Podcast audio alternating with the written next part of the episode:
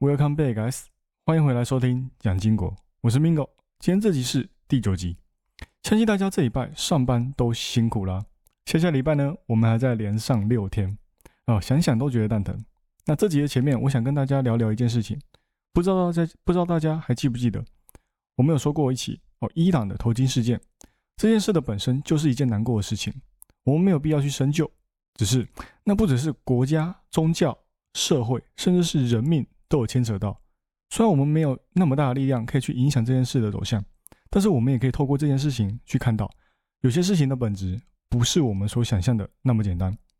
最近这几天又发生一件事情，伊朗的头巾事件之后呢，他们的国内抗议声浪并没有完全因为警察的镇压而消停，甚至有人直接大胆的跳出来挑战这个权威。我看到这个新闻，我只觉得，为什么这样不符合人道主义的思维可以一直流传的下去？或许是。传统根深蒂固的关系，也或许是没有人敢站出来反抗。这篇新闻呢，其实就是哦，一对年轻的情侣在德黑兰，它是呃伊朗的首都，他们在德黑兰的自由广场上开心的跳舞。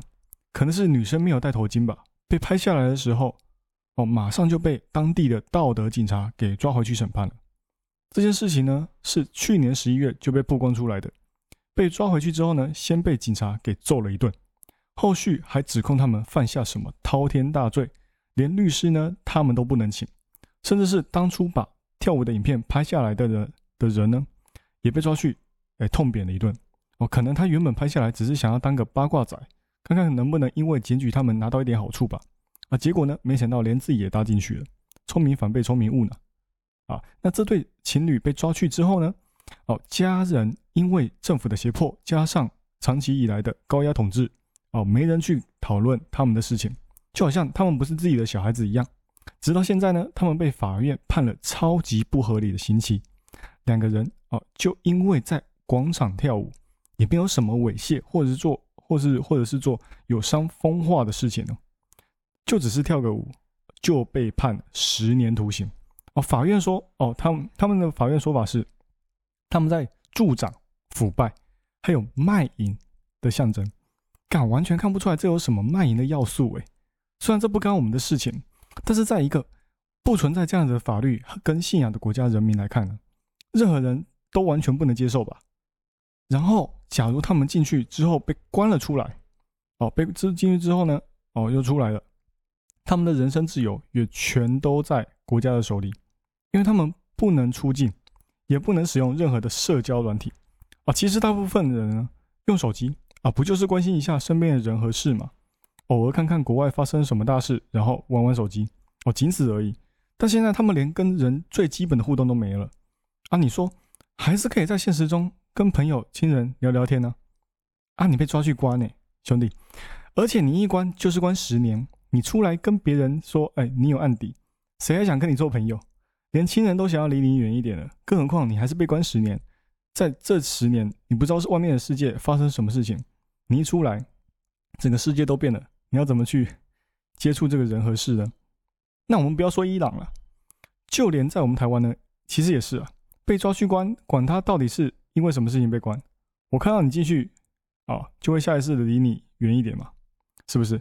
就算你只是因为家里没钱，实在饿到受不了，跑去偷了一个苹果，啊，结果被抓去警察局，出来之后呢，别人不但不会去同情你家你家的遭遇。还有可能会在背后说你，啊，怎么可以这样子？然后就去偷东西啊，好手好脚的，不会去工作啊，人都是这样子的，只看表面。你做错事呢，啊，为什么去做这件事情？哦，别人丝毫丝毫都不会管，只知道 OK，你进去过警局，被关过，手脚肯定不干净，手脚肯定不利索啊。那那我们从另外一个角度来看呢，其实也对了，老子活得好好的，干嘛去管你家的事情？啊！但是因为政府跟国家还有流传已久的传统呢，连最亲的亲人呢都不愿意去帮你，更何况他们只是跳舞而已啊，就要被罚那么重。我必须说，这真的有病。去年到现在呢，去参加参加抗议的已经有不下一万九千人被捕，有一万三千人入狱，五百人呢在抗议过程中去世，也有可能是被活活活打死也说不定啊。那还有五个人呢？被伊朗直接执行死刑啊！你可能会觉得说他们做出了什么杀人放火、奸淫之事？没有，他们只是为了去年的头巾事件上街抗议的民众而已，就只是一群愤愤不平、没有做出任何的坏事的人。他们就这样子被杀掉，被判入狱，真的是根本就是一件赤裸裸的血洗。讲恐怖一点哦，就是屠杀，只是没有那么大面积的屠杀。但是这件事情仿佛就就让我们看到这个国家。就没有任何的正义，也没有任何对人民是拥有其他国家所拥有的自由权的一个象征。生命在这个政府里面，政府的眼中只是一个犯罪。你生活在这个国家，就只是给国家支配的对象。国家在透过哦不断的执行残忍的手段，给大众一个不敢有感而发、不敢鼓起勇气去抗议的社会。那当官的呢？就算你是一个抱负理想的人，也可以把你磨成一把屠刀。这样的社会怎么会有进步的一天呢？只是我们看到这件事情，对我们来说，对我们拥有自由权，而且甚至是可以当面跟政府喊话，然后上街游行的国家来说，看到这件事情真的是蛮感到伤感的了。就是替他们感到惋惜，但对，这是人家的国家，我们也管不着嘛。那我们有可能有钱的有钱嘛，有钱的出钱嘛。那有力的出力嘛，能尽量改变就尽量改变嘛。当然，对，哎，看到这样的事情发生，真的是除了感叹哦，我们自己的生活过那么好之外呢，哦，也要好好的把握自己现在所拥有的幸福了，对吧？毕竟那是人家的国家，他们自己长久以来就这样生活的。虽然我们只能耍耍嘴皮子，但 对，就心里面、精神上支持他们，这样就好了。好，那我们说完一党的这件事情之后呢，我们就来进是进入今天的正式话题。这周呢，老包出来讲话嘛，也就是鲍威尔啊出来讲话。哦，美股三大指数呢涨跌不一，我们自己的大盘呢也没有太多的上涨力道。毕竟今年的 H one 哦，的确不确定的因素真的太多了。那这次老包给市场加息了二十五个基点，也就是一码。在还没有完全确定加码之前呢，市场也十分的百分之百的确定啊，老包肯定会加一码，不会继续那么阴。那现在加了一码之后呢，利率已经来到了四点五到四点七五之间，哦，距离很多专业分析师的五趴预测也很近了。那我们就来稍微讲一下，这次老包的动作到底意味着什么？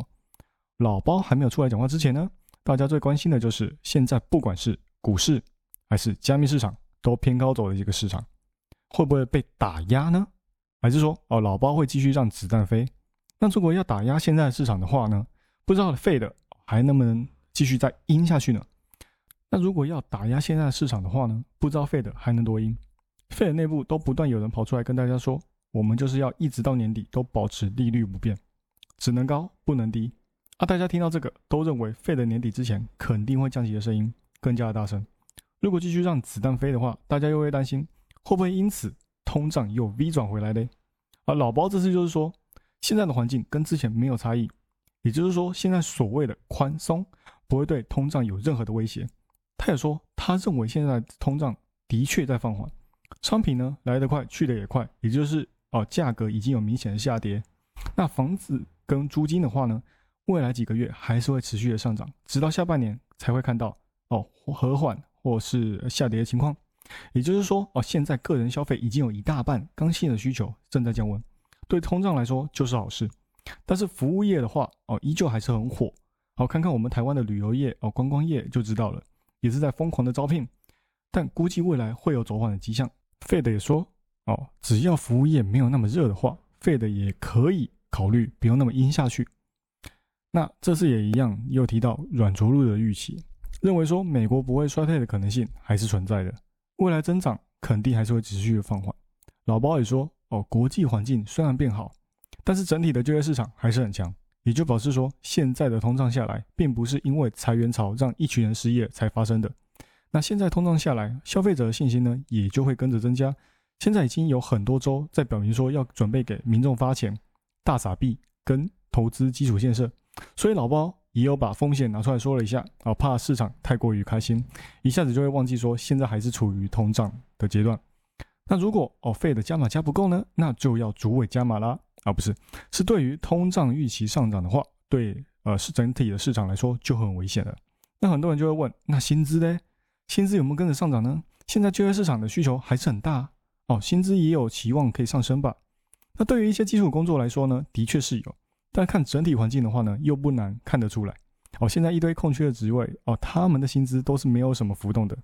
那之前也有说到债务上限的问题，当然也有记者提问了，但是老包呢，他也是非常的爽快呢，直接的狠狠的把它甩到旁边去，直接甩给国会哦，直接甩给国会，说费的不会参与，也不干他们的事。所以对于现在市场，费的已经表明说，他们不会透过打压的方式来对抗，也就是说，现在放松一点，幸福一点也没有关系。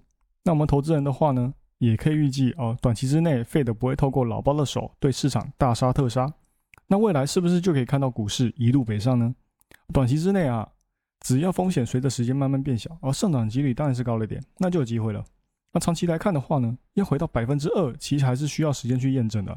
那这次明明是加一码，为什么还是会想要说老包你阳痿了呢？哦，你光是看到老包讲完话哦，股市拉起来，国债利率又往下跌。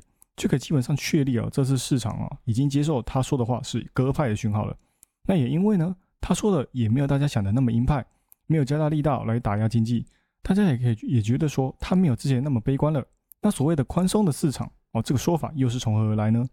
市场鼓舞大涨啊，就业依旧火热，这就完全可以解释成宽松的讯号了，并不是说要大傻逼才叫宽松。那再来哦，哦，费德要说的要做的哦，其实还是没有变。继续提高企业的借贷成本，降低大家的需求。只要买的人变少，花钱的人越束手束脚的话，价格就会跟着跌下来。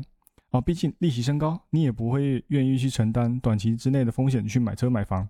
只是最近的美国贷款利率跟融资的成本都有下降的趋势，借钱的话也没有前几个月来的贵。股市也正在嗨，哦，各种迹象都好像告诉大家说，好了啦，怕三小冲就对了。啊，这只是更不利于通胀放缓而已啦。所以市场才会担心说老包出来打脸这次的市场。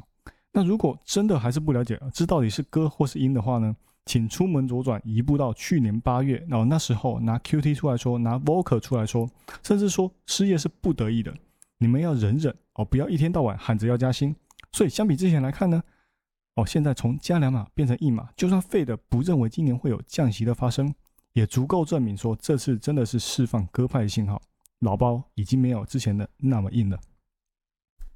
那再来说说这个礼拜的一些重点财报啦。先来说说苹果营收、EPS 双 miss。iPhone 营收呢同期下降八趴，但是还好他们还有服务端在支撑，不然苹果这次的财报是真的有点惨了。服务端超出市场预期。对 iPhone 来说，去年十四刚出，其实就有传出说需求疲软，供应商减产，再加上后来的红海这中厂的关系，哦，交付量往下降。所以这次的财报并不让人意外。那随着哦产能逐渐恢复，现在 iPhone 的下滑呢，还有多少是供应链的问题？还有多少是需求上面的问题？如果真的是因为供应不及，所以才会导致哦需求堆积到第一季的话，那其实问题不大。那如果说需求端也有出现问题的话呢，那就需要重点关照一下啦。那苹果还没有准备要裁人哦，只有放缓招人，但是我认为已经快了啦。其他已经裁员的公司呢？前面也说哦，我们没有要裁员哦，只是减少招聘而已。啊，结果过没几周，原形毕露。好，那再不管，再来不管说会不会衰退哦，我们现在就已经可以看到非必需品这一块的需求呢，就是在下滑。所以短期之内，苹果服务端的表现好一点的话，那就好了。那长期的话呢？哦，苹果就不要再挤牙膏啦，来点不一样的，稳住你的钢铁果粉哦，不要再吃老本了。这样子的话呢，对苹果来说才是好事。再来，亚马逊哦，Amazon 哦，整体营收高于预期，云端业务 AWS 跟电商呢低于预期，这次多半呢是靠广告来支撑的。广告业务呢增加了百分之十九的营收，但是全年营运营的利润呢也是腰斩哦。去年全年呢云业务依然是主轴，也只有云端业务是盈利的。新给出的 guidance 呢只增加四到八趴，也是低于市场预期。也就是说，现在的市场再继续不景气的话呢？Amazon 要盈转亏，哦，也不远了。但是整体来说呢，也不到悲观哦，因为 Q 三的时候给出 Q 四的 guidance，可是只增长两趴的，所以这次这样的 Q 四财报出来，已经有很大的程度上为股价止血。从去年宣布裁员开始，Amazon 也有持续的减少不赚钱的业务，医疗项目的取消，电话业务跟线上商店也逐渐关了。看来在减少成本上面呢，Amazon 可说是做的非常的绝。哦，这次的财报呢也有一个值得庆幸的点，营收的增加，也就代表说现在还有很多人手上还有钱可以花。那呃广告业务的话呢，逆势增加百分之十九，也就表示在现在这个环境，万人皆醉我独醒，Google 的表现就逊色许逊色了许多了。哦，不是我的问题，而是你真的不行。而且，Amazon 在砍人、砍成本真的非常的用力，对于未来的营运呢，也会有极大的帮助。但是市场的需求呢，如果还是持续的不举的话呢，还是一定程度上会影响到 Amazon 的业绩。啊，讲到不举的话，啊，就要来提一下 Google 了。哦，整体呢都在往下走，哦，都在往下滑。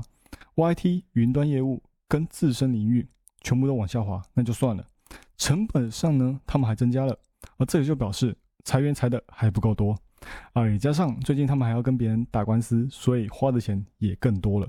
在控制成本上面呢，他们还真的需要好好的、好好的来加油啊。除了以上的问题呢，他们当然也要好好来应对一下微软的猛攻啊。之前就有说到，这次的 Google 已经把两个元老级的长老然后找回来讨论了啊，也就是他们他们两个的创办人啊，如何来对付这次的 ChatGPT 的威胁。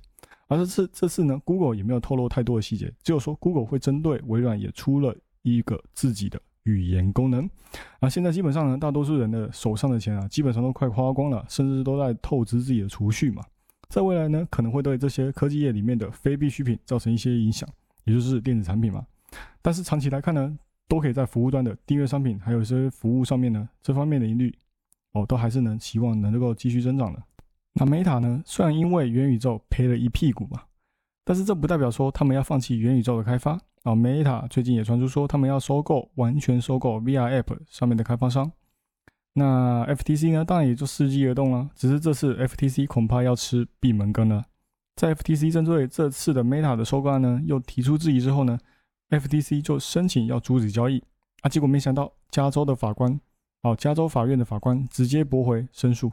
但同时但是同时呢，又对 Meta 说：“啊，给我点面子，我一周之内呢不要完成交易，看看 FTC 要不要继续耍无赖，再次上诉。”那这关于这件事情呢，我们就继续看下去，看看 FTC 能不能阻止 Meta 去收购其他的哦 VR App 的开发商，然后逐渐打开他们的元宇宙的世界。好了，那这集就讲到这里，喜欢我的节目的朋友们，帮我多多推荐给你的亲朋好友，记得 Follow and Share。哦，对了。再过一段时间之后呢，我的节目会新增一些一些新玩意，然后大家就在敬请期待吧。我是 Mingo，我们下集再见喽，拜拜。